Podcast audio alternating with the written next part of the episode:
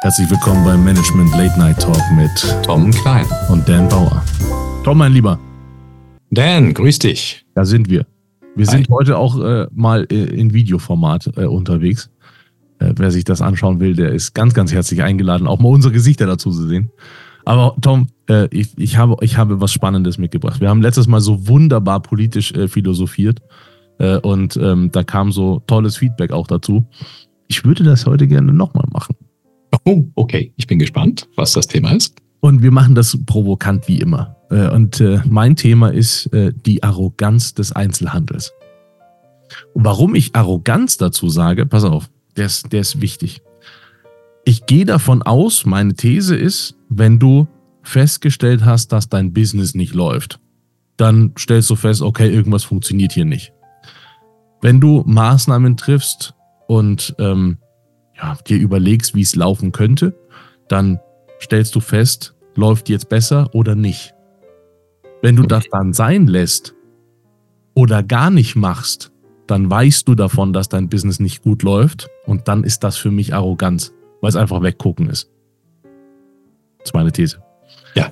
Ich will dir eine Geschichte dazu erzählen und dann einsteigen, weil ich von dir quasi wissen will und mit dir reflektieren will, warum ist, also warum ist das so? Jetzt haben wir hier äh, Kaufhof äh, gehabt, wir haben äh, Karstadt in München, Oberpollinger, wir haben, äh, was habe ich jetzt letztens gehört, KDW und so weiter. Also ne, gehen ganz große Häuser gehen pleite.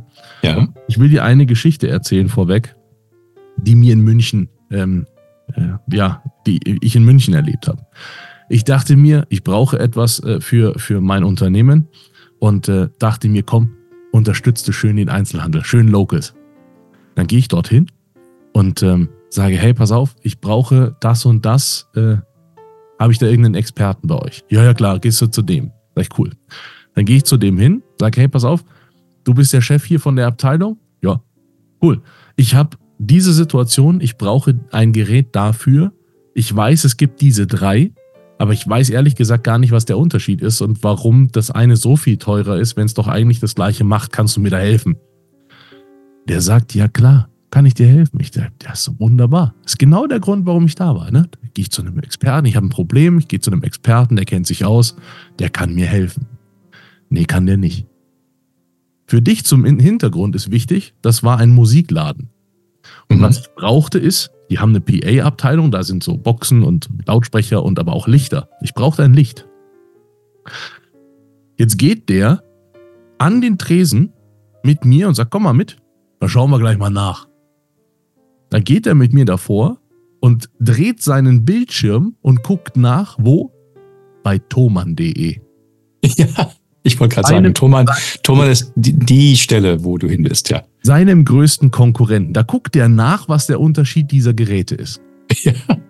Jetzt zum Hintergrund für, für Leute, die thoman.de nicht auf dem Schirm haben, da rufe ich an, die haben in, für, für meine Begriffe, ich kriege kein Geld von denen, ist keine Werbung, ist nur meine Einschätzung. Ich rufe die an, die haben einen Kundenservice, der sich gewaschen hat. Die mhm. beantworten mir meine Frage, die verstehen sofort mein Problem. Also gehe ich nach Hause und sage zu dem, nee, danke, hat sich erledigt für mich.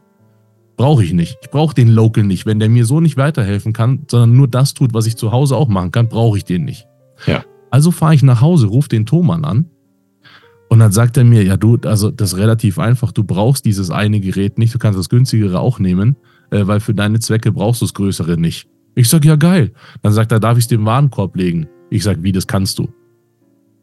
Äh, bist du jetzt in meinem Kundenkonto drin? Da sagt er, ja, du hast ja mit deiner Telefonnummer angerufen, entsprechend weiß ich auch, wer du bist. Also wir haben die IT dafür. Bestellen? Ja. Dann sagt er, na klar kann ich das jetzt für dich bestellen. Ich, ich, muss danach noch nicht mal in euren Warenkorb rein und muss mir das anschauen, wirklich? Dann sagt er, ja, ist morgen bei dir. Sag ich, ja, bitte mach. Das, wie geil ist das denn bitte? Bestellt er mir das und morgen habe ich das Ding. Ja. Meine Frage, warum soll ich zu einem Local gehen? Gar nicht.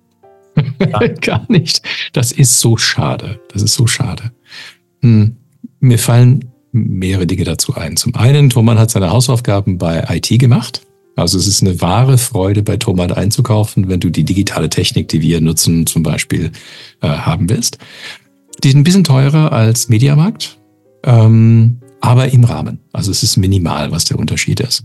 Und äh, schon die, die Online-Kauferfahrung passt. Wenn du dann aber jemand sprechen willst, haben sie tatsächlich Experten. Und ich bekomme sie nicht immer. Also ab und zu ist ein bisschen schwierig. Ähm, dahin fahren ist ein bisschen zu weit weg für mich. Ähm, aber im Großen und Ganzen sind sie sehr, sehr gut. So, und ich sehe hier die Todesspirale des Einzelhandels ähm, aufkommen. Durch was der Einzelhandel beklagt seit Jahren, besonders der Fachhandel, ist, Leute kommen in den Laden, schauen sich die Sachen an, gehen dann auf Amazon und kaufen ein, weil es billiger ist. Und so hat das wahrscheinlich zur Konsequenz, dass, sie, dass der Einzelhandel sich sagt, der Facheinzelhandel, wir können uns die Berater nicht mehr leisten. Wir können uns die Experten nicht mehr leisten, die kostenlos die ganze Welt beraten und die dann den höheren Aufpreis bei uns nicht zahlen, um quasi diese Beratung zu entlohnen. Und so braucht es eine Kombination aus dieser Fachexpertise und dem, den Vorteilen des Onlinehandels. Und das hat Thomann offenbar gut hinbekommen. Die konkurrieren mit Amazon was das Volumen des äh, Umsatzes angeht für deren Spezialität. Ja. Da musst du erstmal hinkommen, ne? Ja. Ja, ist schon Wahnsinn, ja. Äh, ich bin da auch sehr beeindruckt davon und ähm, habe auch ein, ein, ein, ja, ein ähnliches Erlebnis in, in so einem, ich weiß nicht, ob es ein Mediamarkt, ein Saturn oder Conor, ich weiß nicht mehr, was es war. Ich will da hingehen und will so eine Boombox. Ich habe keine Ahnung über diese. Es gibt 50 verschiedene, ich will nicht 50, ich will eine. Ich mag aber Bass ich stehe auf Bass. So, jetzt möchte ich eine, die besonders basslastig ist. Und ich möchte aber eine, die irgendwie, weiß ich nicht, zu mir passt. Also gehe ich da rein und sage, hey, pass auf, kennst du dich mit den Dingern aus? Ich brauche hier eine.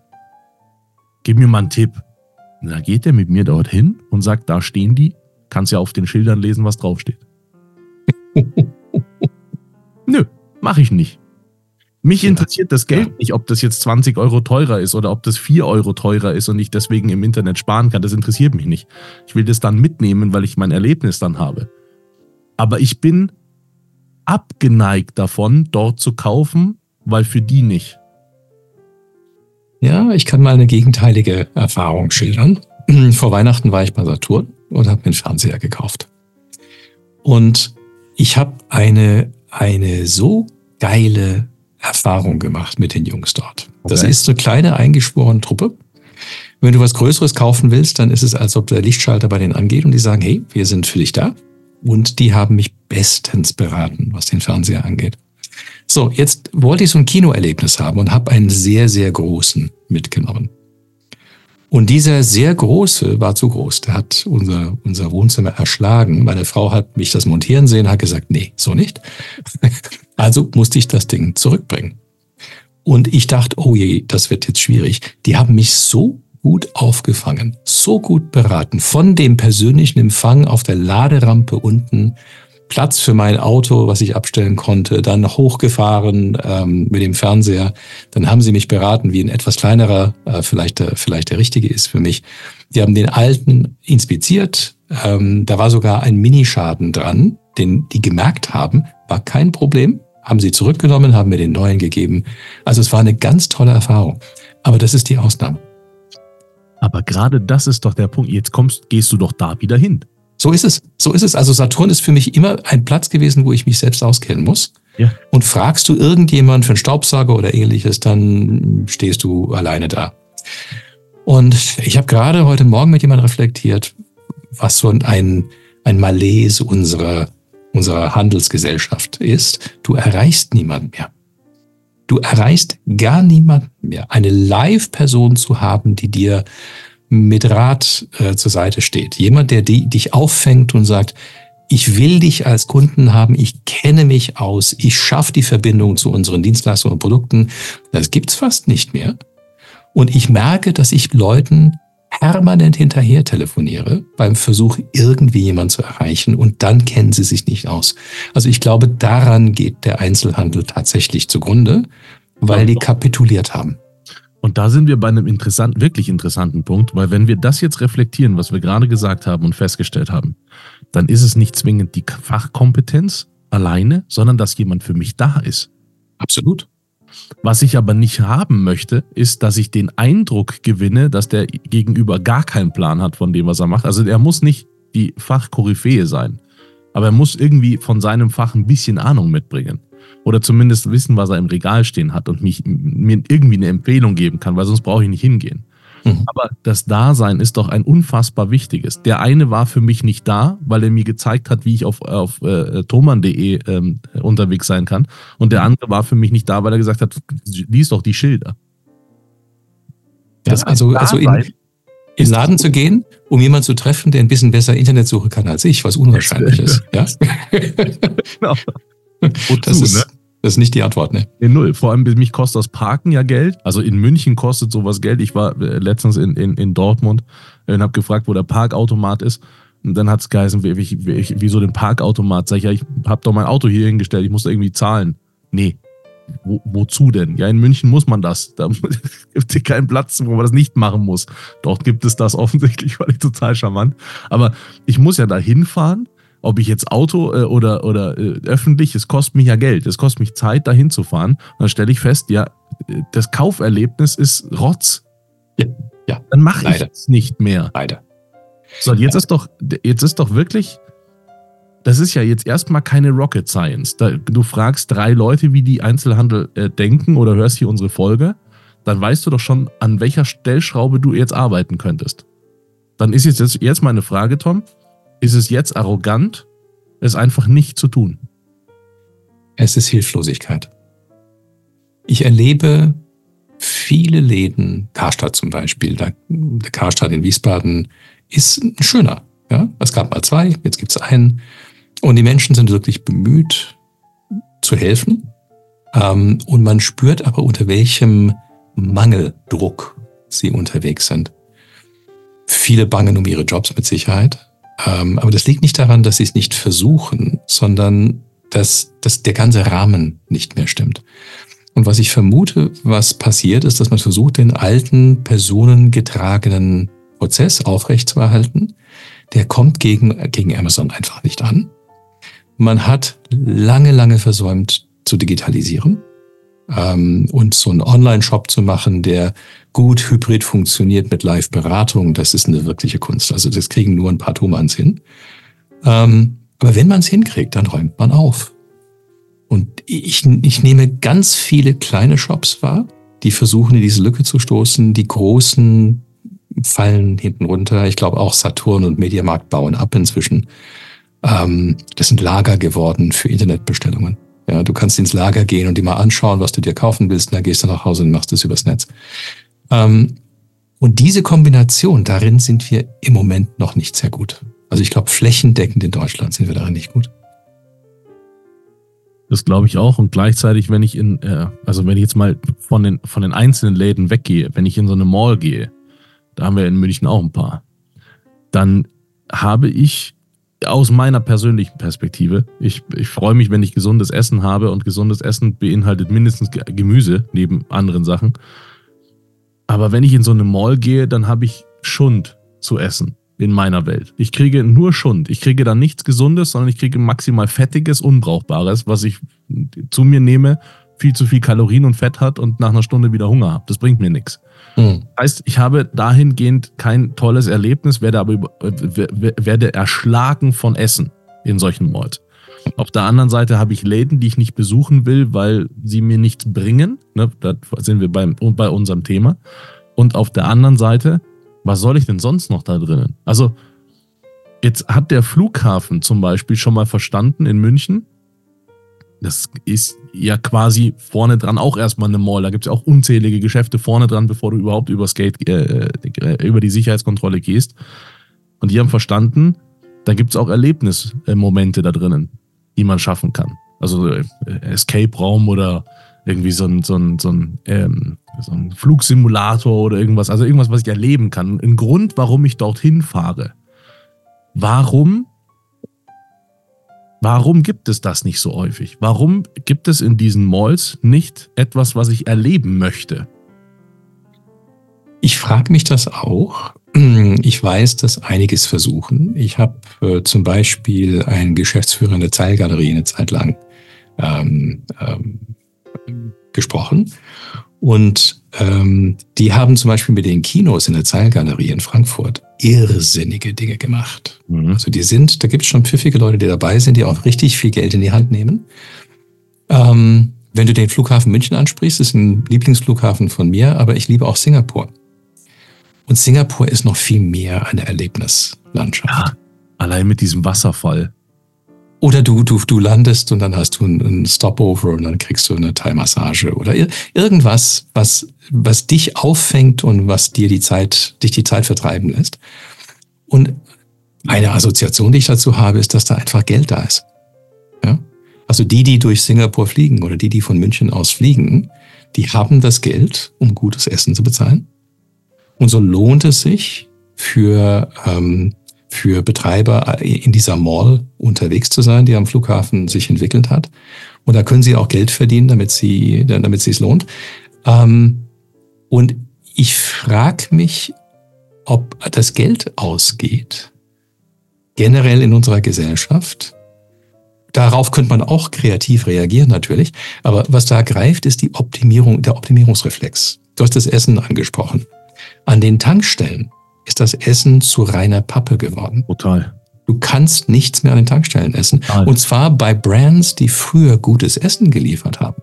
Ja, äh, Coffee Fellows zum Beispiel hatten früher gute Bagels. Ja. Inzwischen ist die Qualität dermaßen schlecht geworden. Ja.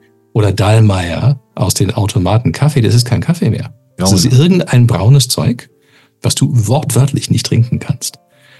Ähm, und da, da greift der Optimierungsgedanke, dass wenn die Profite ähm, eng werden, dann sparst du halt am Produkt und du sparst am Service.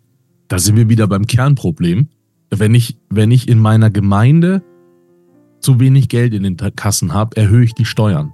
Nein, genau andersrum, damit mehr Unternehmen reinkommen. Das ist immer, das ist immer der Grundgedanke, der völlig falsch ist in der Wirtschaft, dass die, die Mechanismen genau andersrum funktionieren. Ich habe in München ein, ein, ein wunderbares Beispiel. Das ist ein, ein, neuer, ein neuer Klotz. Das ist ein Riesenwürfel, der steht in der Landschaft, da ist ganz viel Parkplatz umdrum.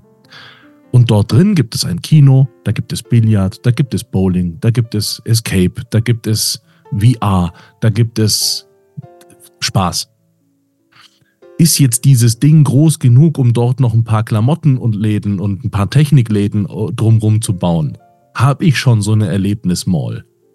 Dann geht es nicht mehr um Einzelhandel im klassischen Sinne wie früher, sondern es geht um Erlebnisräume, die man schaffen kann. Dieser Laden ist jeden Tag brechend voll. Mhm. Jeden einzelnen, kannst du sogar unter der Woche hingehen. Du hast eine volle Bowlingbahn, du hast Leute, die Billard spielen, du hast Leute, die Escape Raum spielen, Leute, die dieses, dieses äh, Laser, äh, Laser Tag spielen. Mhm. Du hast alle, alles da. Du hast überall Gastro, da sind ein paar Restaurants, die sind, da sind immer Leute drin. Jeden Tag zu jedem Zeitpunkt. Natürlich am Wochenende brutal viel. Warum dort nicht einfach noch, also das Ding hier in München, dieses Beispiel ist zu klein dafür, aber warum dann nicht einfach noch Klamottenläden und den klassischen Einzelhandel angliedern? So eine Rocket Science ist das doch nicht. Ja, ich glaube, das ist komplexer, als man denkt. Hm, ich glaube nicht, dass schlechte Leute bei Bräuninger und bei anderen dabei sind, die gerade alle untergehen. Aber es ist Disruption vom alten Modell des, ähm, des Einzelhandels loszulassen und so eine Art Erlebnis. Hm? Da sind wir wieder bei Mut. Da, ja, wir sind bei Mut. Wir sind bei, ja, wer es ist, der, der versteht, wie die neue Welt funktioniert. Ich glaube, die Stadtentwicklung hat genau das gleiche Problem. Also mhm. Innenstädte in ja. Europa sind ja quasi Open-Air-Malls. Ja. Das sind in der Regel wunderschön renovierte Plätze für Läden, wo Leute flanieren wollen und was erleben wollen. Und ich sehe es ja in unterschiedlichsten Städten, besonders in den, in den mittelgroßen Städten, brechen die Innenstädte zusammen, zusammen mit den Malls, weil die Leute einfach online einkaufen und dann nicht wissen, warum sie in die Stadt sollen. Ja. Ist ja auch klar, wenn dir das Essen auch noch geliefert wird wenn das Essen dann auch noch geliefert wird, wobei ich das nicht verstehe. Also ein Grund, ins Restaurant zu gehen, ist mal anders, anders bekocht zu werden, als man selber kann und im anderen Ambiente unter Leuten, damit man was sehen kann. Ja. Aber du hast während des Essens kein Netflix. das stimmt. Du hast ja. hoffentlich einen guten Gesprächspartner. Ich bin auch ein Riesenfan von, von äh, Restaurants. Äh, wenn ähm, was mir wichtig ist, ich mag diese Restaurants nicht, wo der nächste Gast so 20 Zentimeter von dir entfernt ist. Das mag ich nicht. Aber wenn du so ein bisschen Space ist, dann ich genieße Restaurants. Ich mag diese Atmosphäre, dieses, dieses Rumgehusche. Ich finde es, äh, find es äh, total charmant. Aber trotzdem, ich bin auch ein Riesenfan von, von Bestellen. Man ich, ja, ich, ich erlebe das auch. Es gibt Restaurants, die dich sehr nah beieinander setzen. Und das ist wieder der Optimierungsgedanke. Und da flüchte ich auch oder gehe gar nicht rein. Ähm, und ähm, da sind wir wieder beim Mut. Und zwar den Mut zu haben, den Menschen wirklich in den Mittelpunkt von all deinem Tun zu stellen und ihm eine gute Erfahrung äh, zu schenken und Wege zu finden, wie das wirtschaftlich geht. Ja? Und an der Stelle, glaube ich, sind wir im Findungsprozess in ganz vielen Bereichen hier in Deutschland. Das glaube ich auch und hoffe damit, dass wir unseren Zuhörern da draußen gerade einen Platz geschaffen haben, wo sie sein können und sich wohlfühlen. Ich gehe davon aus. Danke dir, Tom. War eine dir, super ja. Folge. Ähm, wir werden diese, diese Folge äh, ja natürlich auf unserem äh, Podcast äh, natürlich veröffentlichen, aber auch im fortschrittcenter.de und da wird es dann zum ersten Mal quasi unser Video auch geben. Schön. Freut mich. Ja. Tom, danke dir. Wir sehen uns nächste Woche. Bis zur nächsten Woche. Ciao dann. Tschüss. Ciao, ciao.